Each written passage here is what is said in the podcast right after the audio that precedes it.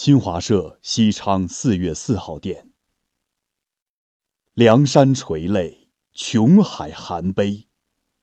四月四号，四川木里森林火灾扑救中英勇牺牲烈士悼念活动在西昌市举行。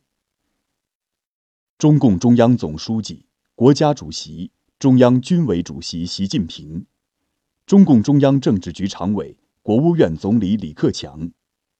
中共中央政治局常委、国务院副总理韩正等党和国家领导人向三十名烈士敬献花圈。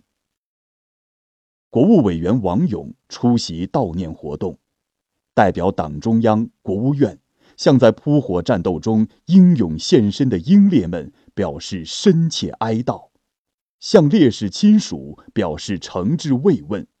向参加火灾扑救的全体同志致以崇高敬意。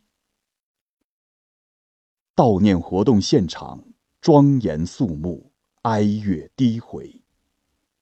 主席台正中悬挂着三十名烈士遗像，两侧摆放着各级领导、相关部门和各族群众敬献的花圈、花篮。上午十时四十分许，悼念活动开始。全体现场人员为牺牲的烈士肃立默哀，表达对逝去英雄的殷殷追思和深切怀念。四川木里森林火灾造成二十七名森林消防队员和三名地方干部群众牺牲。应急管理部。四川省人民政府有关负责同志先后宣读关于评定烈士、追记一等功、追认中共党员的批复和命令。